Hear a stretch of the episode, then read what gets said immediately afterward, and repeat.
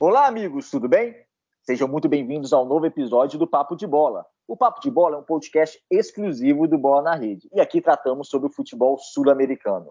Meu nome é César Marink, estarei no comando desse episódio e hoje temos como convidado especial o jornalista e amigo Elcio Mendonça, jornalista da Rede TV e também da Comebol TV. Tudo bom, Elcio?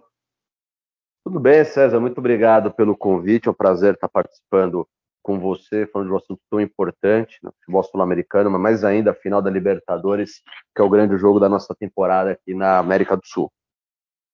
É isso mesmo, amigo. Hoje vamos tratar sobre essa final, essa fazer uma prévia dessa finalíssima da Libertadores da América, jogo entre Flamengo e Atlético Paranaense, jogo disputado na cidade de Guayaquil, no interior do Equador, uma bonita cidade por sinal. E temos aí duas equipes brasileiras novamente na final por dois anos consecutivos, Elcio.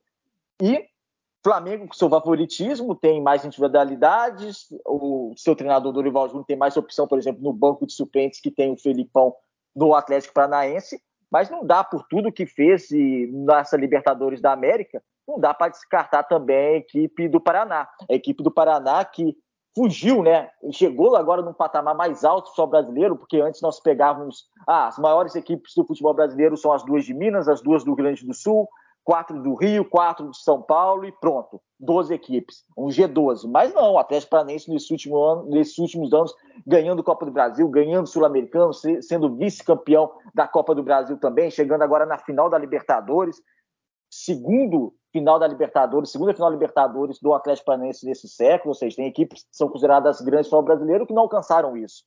É, vai ser uma final com o Flamengo favoritismo, com seu favoritismo, mas uma partida até certo ponto equilibrado, não, Elcio? É, a, aquela formação do G12, só para voltar ao início da, da tua colocação, ela fazia mais sentido há alguns anos, algumas décadas. O futebol brasileiro, a formação dele é regional. Então você pega as quatro principais praças esportivas, principais praças econômicas do país, São Paulo, Rio, Minas e Rio Grande do Sul, e os principais times dessas, desses estados, eles eram vistos como os grandes nacionais. Então você tinha uma ideia de 12 grandes. Só que essa ideia já não se aplica mais. Primeiro porque o futebol ele deixa de ter esse aspecto meramente regional, por mudanças que a gente teve no futebol brasileiro, principalmente na questão da arrecadação de cada clube. Então são clubes cada vez mais nacionais e não tão regionais. Isso mexe com a distribuição do dinheiro da televisão, por exemplo. E alguns desses times tradicionais eles perderam força por má gestão, por dívidas, ou por uma questão de mercado, por terem menos torcida, por terem menos relevância. Então, eu acho que a gente está vivendo no Brasil um novo desenho, digamos assim, de forças.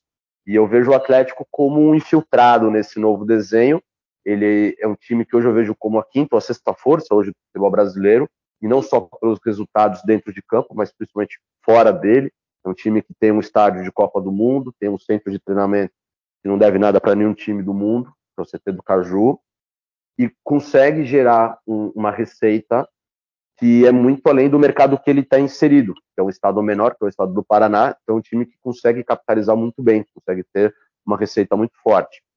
Uh, o Flamengo é favorito para essa final, claro, porque é o time que tem a maior arrecadação das Américas, é um time que hoje tem um faturamento parecido com times europeus, essa é a verdade, mesmo com a moeda jogando contra, a moeda brasileira vale muito pouco em comparação a, ao euro, mas é um time que tem um investimento pesado. Mesmo os grandes brasileiros, times mais ricos como o Palmeiras, que é a segunda força hoje, tem um, um degrau separando ali do Flamengo nesse ponto financeiro. Tanto que o Flamengo foi buscar o Cebolinha no, no Benfica, pagou uma quantia relevante, o jogador mais caro do futebol brasileiro, e ele é reserva do Flamengo. Então isso mostra. É, isso aí é surreal, né, Elcio? Isso aí é surreal. Porque, assim, nunca na história do futebol brasileiro alguém, foi, algum jogador foi contratado por essa cifra de 16 milhões de euros. Segundo, é, antes, o próprio Flamengo tinha contratado, na verdade, o Gabriel Barbosa, né, por esse valor. Então, ou seja, o Flamengo tem as duas compras mais caras da história do futebol brasileiro e o clube brasileiro, quando contrata um jogador de 16 milhões de euros, o jogador tem que ser titular, capitão, dono do clube. Mas no Flamengo ele é reserva.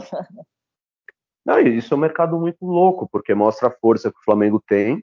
Ele é contratado para ser reserva e ninguém questiona isso, porque os titulares, tanto o Rascaeta como o Everton Ribeiro, vivem um momento melhor. Não tem por que você mudar a equipe por conta disso, mas é um investimento pesado. É um investimento em Portugal o Porto não fez nessa janela, por exemplo. Teve o, o, Davi Carmo, foi 20 milhões, mas foi só um jogador. Então, olha, olha o patamar de investimento que o Flamengo está. Lembrando, está falando de euros. Um euro vale 5,30 reais. É, é uma diferença considerável. Então, um euro para o europeu tem um peso, para o brasileiro vale cinco vezes mais. Então, o Flamengo, mesmo assim, consegue competir dessa maneira. Obviamente, pela força do elenco que ele tem, ele chega como favorito pelas opções, pelo momento que vem vivendo, mas é uma final única, né? Contra um time que é copeiro, como a gente fala aqui no Brasil. O Atlético, ele ganhou duas Sul-Americanas nos últimos anos, ganhou ano passado a Copa Sul-Americana, ganhou também recentemente, e é um time que ganhou a Copa do Brasil também. Então, nos últimos quatro anos, o Atlético ganhou três títulos de, de, de Copas, né? Três taças, e agora chega a final da principal taça do continente. Tem um treinador que sabe jogar muito bem nesse tipo de jogo, Luiz Felipe Scolari. Tem campanhas pela seleção portuguesa, no futebol sul-americano, de títulos de Libertadores. Então é um treinador que sabe jogar esse tipo de decisão. E o fato de ser uma final única no campo neutro, por mais que até tenha mais flamenguista, pelo tamanho da torcida do Flamengo em relação ao do Atlético, mas muda o cenário, né? Deixa o jogo um pouco mais equilibrado do que seria em duas mãos, por exemplo. Mas eu vejo um jogo que está longe de estar tá decidido. É, o favoritismo do Flamengo, para mim, ele chega aos 55%, digamos assim, contra 45%, por tudo que envolve esse jogo. Né? Não tem como você colocar um favoritismo maior, porque o Atlético tem um bom time, é um time de jovens. Eu, inclusive, acho que esse Atlético não era para estar tá pronto nesse ano. Um time que foi ao mercado e gastou dinheiro também, mas gastou com jogadores jovens. E talvez a ideia do Atlético fosse ter esse time estourando daqui um, dois anos. Estourou agora, jogando uma final de Libertadores. Mas ninguém contrata, por exemplo, o Vitor Roque pagando 25, 26 milhões de reais, pensando só em fazer figuração no campeonato. Você quer ser campeão, você não vai buscar o Canóbio no Penharol uh, pagando caro só para fazer figuração, o Coelho, o argentino que estava no Red Bull Bragantino. Então, um time que também investiu pesado. Só que se você pegar todos os jogadores que o Atlético investiu, dá um Everton Cebolinha mais ou menos essa é a diferença econômica entre os times. Mas dentro de campo eu, eu vejo não um equilíbrio, acho que tem um, um, certo favoritismo no Flamengo, mas é um favoritismo aceitável, não é um favoritismo que deixa esse jogo fora de disputa. O Flamengo, até nessa questão de investimento, eu acho que vale a pena um episódio exclusivo para falar desse poderio de, eh, de poder de investimento que o Flamengo tem, um episódio exclusivo aqui do Papo de Bola, porque é realmente é algo surreal. O Vitinho, por exemplo, estava como terceira, talvez quarta opção de ataque, não está mais no Flamengo, mas era a terceira, quarta opção de ataque do Flamengo e custou 10 milhões de euros também quando foi contratado. A folha salarial do Flamengo é na casa dos 40 milhões de reais, algo jamais visto também no futebol brasileiro. E segundo o Braz, né, o diretor de futebol do Flamengo, se o Flamengo for disputar o Mundial Interclubes em fevereiro, ainda vai contratar mais dois, três jogadores, segundo ele, tops patamar altíssimo. Então, assim, é realmente as outras equipes têm que abrir o olho porque o Flamengo está com um poderio financeiro e já tem uma belo, um belo de um elenco. Jogadores extremamente interessantes, mas, Elcio, ainda com o Flamengo, a final da Copa do Brasil deu para assustar um pouco, né? Não só pela emoção dos pênaltis, mas naquela segunda parte, principalmente a segunda da parte da segunda mão, mesmo o Flamengo tendo mais individualidades, mesmo o Flamengo já na frente no marcador, com o estádio todo praticamente a, a seu favor, mais possibilidades de mexer na equipe no, devido à qualidade do banco de suplentes. O Flamengo não jogou tão bem e foi, foi acurralado pelo Corinthians. Isso pode ser um sinal, ah, um sinal positivo para o Atlético Paranaense de esperança? O Corinthians foi um time que tirou o Flamengo da zona de conforto de uma maneira que ninguém tinha feito nessa temporada desde que o Dorival Júnior chegou ao Flamengo. E como você tira o Flamengo da zona de conforto? Tirando a bola dele, tirando a posse. E o Corinthians fez isso, porque era a única saída. Ele perde o primeiro tempo por 1 a 0 precisa pelo menos empatar o jogo para levar para os pênaltis e vai para o ataque. E ele consegue ganhar o meio-campo. E isso cria uma dificuldade para o Flamengo. O Flamengo ele acaba recuando e dá terreno de jogo para o Corinthians. É uma opção, mas é uma opção perigosa, porque eu dou o exemplo do São Paulo na, na, na semifinal da Copa do Brasil, que foi para cima do Flamengo no primeiro jogo, né? Na primeira mão, jogando em casa, e teve mais volume do que o Flamengo, teve mais posse, teve mais chances de gol. Só que o Flamengo, cada vez que é pro ataque, fazia um gol. E o jogo termina 3 a 1 pro Flamengo num jogo que o São Paulo foi superior. Então você tem um cobertor curto, ou você cobre a cabeça ou cobre o pé. Também tem esse perigo. Porque se você tiver três chances e o Flamengo tiver três chances, a chance do Flamengo fazer um gol a mais do que você é real, pela qualidade que ele tem de jogadores. Mas é uma maneira de você tirar da zona de conforto, sem dúvida alguma. O que o Atlético fez, que funcionou contra o Flamengo na Copa do Brasil, nas quartas de final, e muita gente acabou criticando, mas eu vejo como algo positivo, o Atlético saiu do Maracanã sem sofrer gols. Foi 0 a 0 a primeira mão. E o desenho tático do, do Scolari, ele funciona muito bem defensivamente nesse jogo. O Atlético não tem saída, não tem contra-ataque, não tem a transição ofensiva porque não consegue jogar. O Flamengo cria uma blitz, marca com as linhas bem altas e, e quebra as linhas de passe do Atlético. Mas defensivamente o Atlético consegue segurar. O Flamengo não consegue jogar tão bem naquele jogo, apesar de ter volume. Então, o, o Atlético, eu, vejo ele nessa decisão entre a cruz e a espada. Se ele repete aquele sistema defensivo que conseguiu segurar o ataque do Flamengo, mas não deu contra-ataque, ou se ele se expõe mais um pouco. Essa é uma grande dúvida. E acho que é, essa dúvida o Felipão tem, mas eu acho muito difícil que ele abra mão, por exemplo, de ter três jogadores jogando no meio-campo do Atlético, três centrocampistas. Né? Fernandinho, provavelmente o Alex Santana e o Eric. Seja com três zagueiros, seja numa linha de quatro defensores, mas eu, eu imagino que ele vai querer povoar aquele corredor central, que é por onde o Flamengo mais joga. O que o Flamengo costuma fazer? Ele puxa o Everton Ribeiro por dentro, puxa o Arrascaeta por dentro, e quem traz amplitude no ataque são os laterais, principalmente o Rodinei pela direita, o Felipe Luiz sobe menos, mas também sobe pela esquerda, e aí você tem o Arrascaeta jogando por dentro com o Everton Ribeiro, colando no Gabigol, e é uma maneira de jogar que sobrecarrega o sistema defensivo do adversário, você coloca suas melhores peças no corredor central. E o Atlético consegue fechar essas portas quando ele joga com três zagueiros e três volantes. Ele conseguiu congestionar ali. O problema é que ele perdeu a saída de bola. Essa é a verdade. O Atlético não conseguiu atacar o Flamengo. Então, eu imagino que essa seja a dúvida do Filipão, mas provavelmente deve ir a campo com esses três volantes para tentar fechar ali o corredor central. O, o que eu percebi, principalmente no, no, no, primeiro, no primeiro, nesse jogo que você falou, né, do, da Copa do Brasil entre as duas equipes, no Maracanã, realmente o Atlético Paranaense, praticamente, não tinha muita saída, né? não tinha saída de jogo. Realmente foi aquela defesa, aquela questão de colocar dois ônibus estacionados lá com duas linhas lá no, no campo e, e mas a questão não é colocar dois ônibus em campo, o sistema defensivo e fechar, mas você poder ter possibilidade também de contra-atacar seu adversário, né? E isso que o Atlético Paranaense não, não teve naquela partida. Ok, uma partida no Maracanã, difícil, primeira mão ainda, é, agora vamos ver, um jogo único, taticamente, como é que vai ser essa, essa reação da equipe paranaense, que eu também concordo contigo, eu acho que o Filipão não vai abrir mão desses homens do meio, dos homens de defesa, e taticamente eu acho que vai ser uma equipe também que tente a ser um pouco mais defensiva. Por falar nessa questão de homens, Fernandinho chega aqui no Brasil com 37 anos e para mim eu acho ele um espetáculo, Elcio.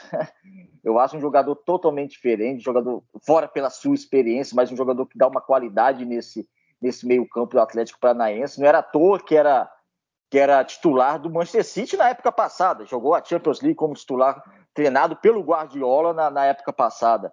É um jogador que pode fazer essa diferença nesse meio-campo do Atlético Paranaense, principalmente em contenção, principalmente poder sair, tentar sair não tanto com velocidade, mas tentar sair com um pouco mais de qualidade. É um jogador diferente, né? É um jogador de Premier League. Ele, inclusive, poderia estar jogando na Premier League nesse momento. Ele teve uma, uma proposta do City de renovação por um ano e ele não aceitou, justamente para voltar ao Brasil jogando na sua boa forma. Não queria chegar no Brasil, chegar ao Atlético Paranaense no momento de baixa física, no momento de, de qualidade baixa uh, tecnicamente. E ele é diferenciado, ele tem um passe muito bom, ele tem uma visão de jogo que é diferenciada, a bola longa dele funciona muito bem, essas inversões de jogo. E ele, como capitão e como jogador experiente, num time de jovens como é o Atlético, o Atlético é um time muito jovem. Você tira o Thiago Heleno, que é um zagueiro mais velho, e o Pablo, talvez sendo titular, mas também tem 30 anos, não é nenhum veterano, mas perto dos outros meninos do Atlético que são jogadores mais velhos, ele passa uma segurança e às vezes ele pilha um pouco o jogo. E pilha no bom sentido, ele deixa os jogadores mais aguerridos, mais briguentos, digamos assim. Porque às vezes a Libertadores te pede um jogo mais pegado. E como o Atlético tem um jogo de tem um time com mais garotos, mais jovens, às vezes falta alguém para trazer esses meninos um pouco mais para a briga, no bom sentido. E ele consegue fazer isso. Ele até comete mais faltas agora do que cometia na Premier League. Ele é um jogador que está, se envolve mais em confusões do que na época da Premier League. É, um, é até um perfil que não estávamos acostumados a ver o Fernandinho na época do City. Mas ele é um jogador fundamental. Ele é o dono do meio-campo do Atlético e, e tem um passe que é capaz de quebrar a marcação do Flamengo. Né? E só voltando à questão tática rapidinho, já que a gente está falando do Fernandinho, o, Não, grande desafio do, o, o, grande desafio do Atlético no jogo da, da, Copa do Brasil foi o mesmo desafio do Corinthians no primeiro tempo no Maracanã. Que você joga com dois atacantes, os dois times jogaram da mesma maneira. O Corinthians tentou repetir o que o Atlético fez. Defensivamente funcionou, apesar de ter tomado um gol logo no começo do jogo, mas não teve contra-ataque. Que é você fechar uma linha de cinco defensores, três centrocampistas e dois atacantes de, de movimentação. E esses dois atacantes nas costas dos volantes do Flamengo tentando encontrar espaço nas costas da defesa, principalmente nas costas dos laterais. Só que os volantes do Flamengo são muito bons. Thiago Maia e o João são muito bons jogadores. E eles quebravam a linha de passe. Então esses dois jogadores quebraram a linha de passe do Corinthians e do Atlético e mataram os contra-ataques. Você errava o passe porque eles forçavam um erro, forçavam uma bola mais longa, um passe mais rasgado, um passe mais rápido do que deveria ser, pela maneira como eles se posicionam em campo. Então, quando você muda o esquema, quando o Vitor Pereira muda o esquema do Corinthians para o segundo tempo, ele abre mão desse passe mais vertical o tempo inteiro, o jogo flui melhor, mas ele se expõe mais. E a ideia do Atlético, o Atlético é um time muito rápido, um time de velocidade, um time de transição rápida e de ataque ao espaço. Você tem o Terans, que é um jogador rápido, não acho que o Terans vai jogar, acho que ele vai com o Alex Santana, mas você tem Canobi, você tem Coelho, você tem o Vitor Roque, tem o Vitinho, então são jogadores de muita velocidade. E o contra-ataque, ele acaba sendo interessante por conta dessa velocidade. Só que o encaixe defensivo do Flamengo é tão bem feito com esses dois volantes que geralmente você não tem o passe. Ele quebra essa linha de passe. Então é um duelo interessante. O Flamengo ele consegue tirar o adversário também da zona de conforto. Um time muito chato de você enfrentar. E, e, e é algo, Elcio, que o Atlético Paranaense acho que não pode abrir mão, né? De, de contra-atacar. Se defender, provavelmente vai se defender, deve se defender bem. O Felipe o Filipão, praticamente um ressurgimento. Isso eu vou tratar até com você daqui a pouquinho sobre o Filipão especificamente. Mas é, o Atlético Paranaense não pode ficar à mercê da, da, esperar todas as ações do Flamengo. Ele tem que usar o seu contragolpe, tem que usar essa arma do contra-ataque para também incomodar um pouco a equipe do Flamengo.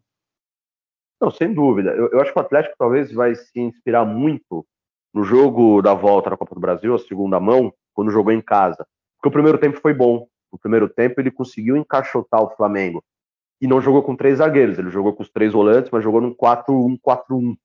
E, e, ele conseguiu encaixotar o meio-campo do Flamengo. Foi um jogo bem picotado, bem travado, não fluiu no primeiro tempo, mas o Atlético conseguiu segurar por 45 minutos. Talvez passe por esse desenho tático, de você, ao invés de ter os três zagueiros, você ter três volantes e ter dois pontas para trazer a velocidade nas costas dos laterais e jogar com um avançado só e não com dois avançados como foi no Maracanã.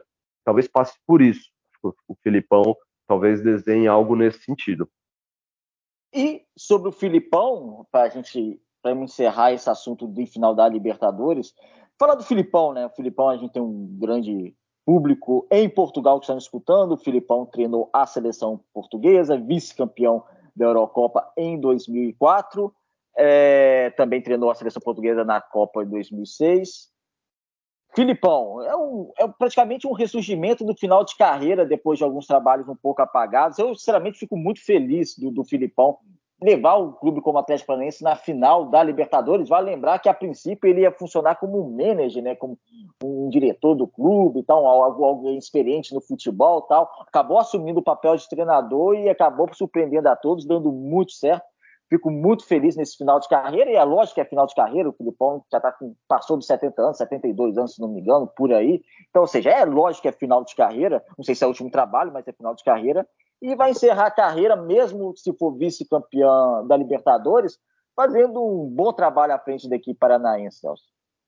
Sem dúvida. Uh, o Filipão ele chega ao Atlético para ser um diretor esportivo, não para ser treinador, mas o Atlético vive uma turbulência muito forte no começo da temporada, saída do Paulo Tuori, que era um diretor também da equipe, troca de treinador. E diante dessa turbulência que o Atlético vive, o Filipão acaba se tornando treinador, até pela bagagem que ele tem, pelo nome que ele carrega, dá uma blindada também no projeto, que naquele momento não estava tão bem.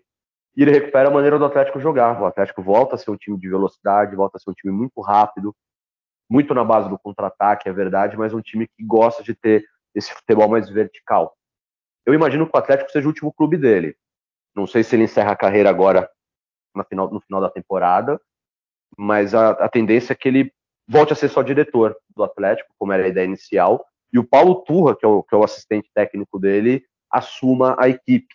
E, e, eu acho que muito dessa renovação do Filipão passa pelo Turra. Turra é, é mais jovem, é, a formação dele como treinador é mais recente, então eu acredito que muito dessa novidade que o Felipão trouxe para o Atlético, muito desse novo Felipão, digamos assim, passa pelo Paulo Turra. Então me parece que é um cenário natural, independentemente do que aconteça na final, até porque o, objetivo do Atlético para mim foi alcançado. Chega uma final de Libertadores e, e mesmo que não eliminou o atual campeão, eliminou o atual campeão e é uma trajetória que, que, que, ela é pesada, porque você tem um jogo duríssimo com o Libertar nas oitavas de final do Paraguai, Libertar campeão paraguaio, e foi um jogo duro.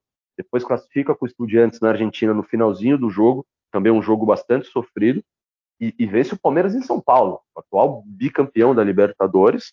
Né? Estava perdendo de 2 a 0, estava sendo eliminado, né?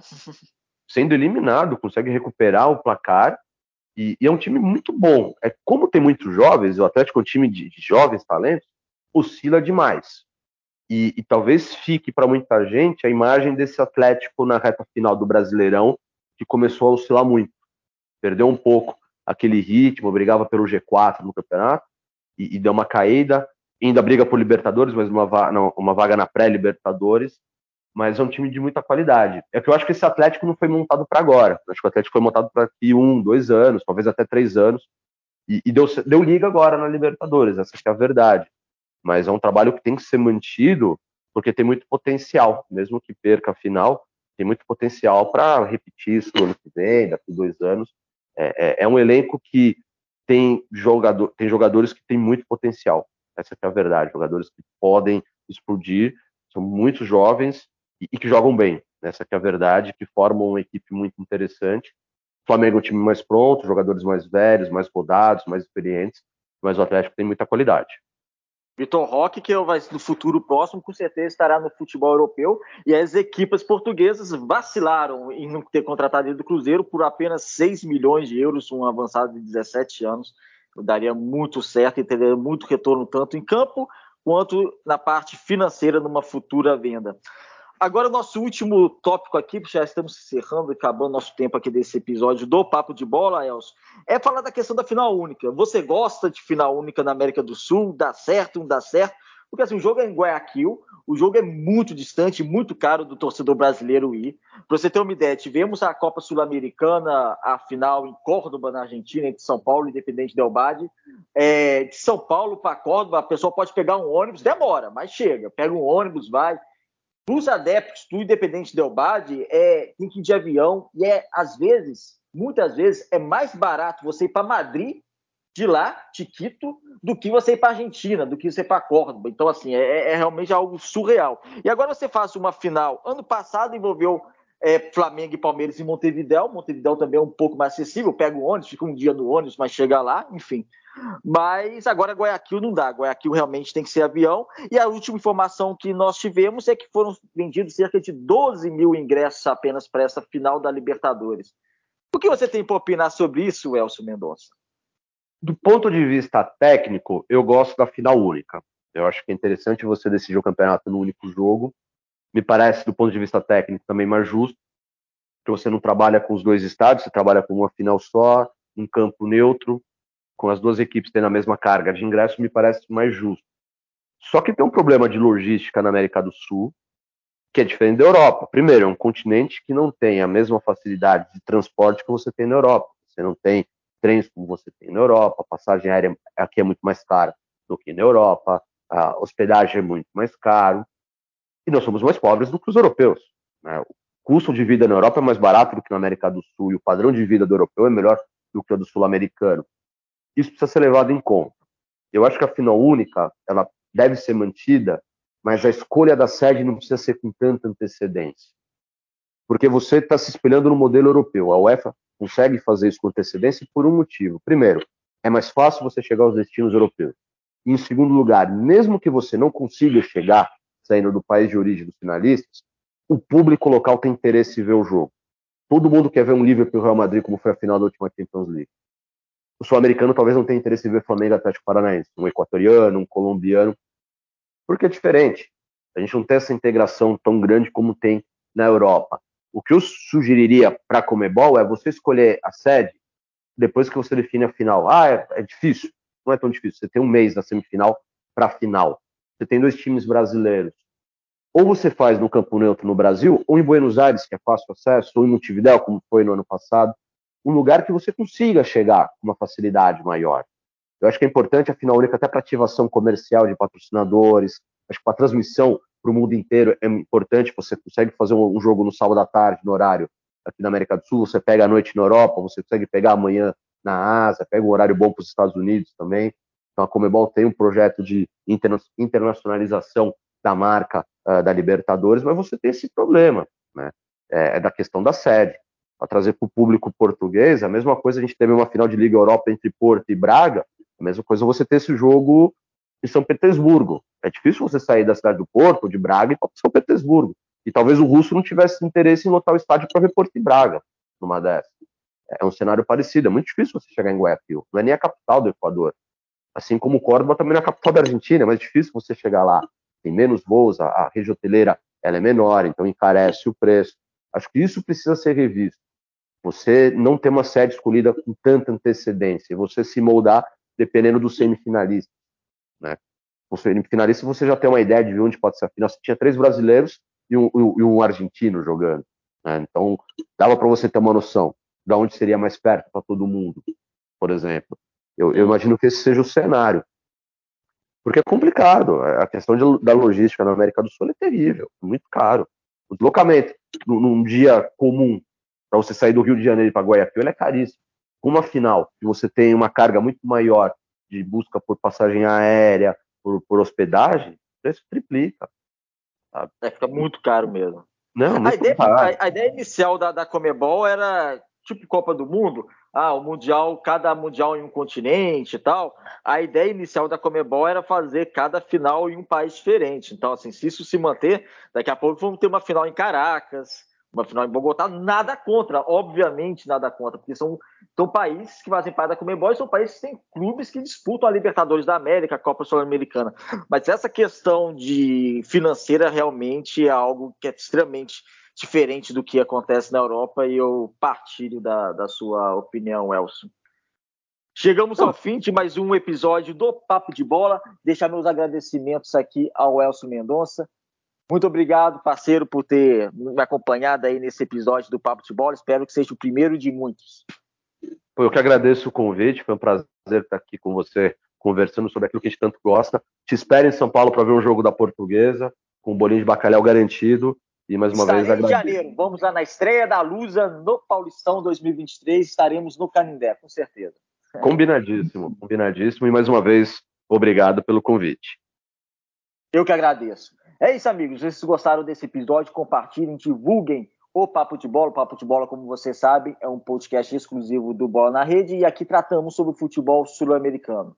Divulgue esse novo projeto do Bola na Rede com seus amigos e até mais. Até a semana que vem com todo o rescaldo dessa grande final da Libertadores da América. Fiquem todos bem, fiquem todos com Deus e até a próxima semana.